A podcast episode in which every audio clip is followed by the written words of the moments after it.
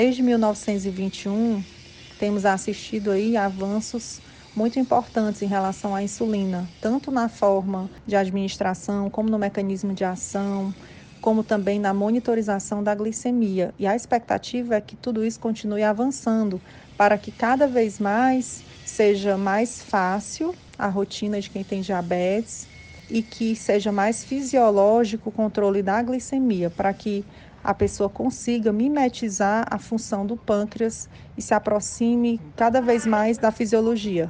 Eu acredito que muitas pessoas conheçam as complicações do diabetes. No entanto, o conhecimento em relação às possíveis complicações, elas não refletem ao cuidado direto e ao controle. Infelizmente, a maioria das pessoas no Brasil não tem o seu diabetes controlado. Muitas pessoas têm diabetes e sequer têm o diagnóstico. E essa nossa realidade não é muito diferente de outros países, porque diabetes não é uma doença fácil de controlar, é uma doença progressiva, é uma doença que requer mudança de estilo de vida, mudanças alimentares que são difíceis de fazer. Seria necessário um número bem maior de profissionais especializados em tratamento do diabetes, nutricionistas, educadores físicos e uma equipe completa para realmente levar às pessoas portadoras da doença as informações necessárias.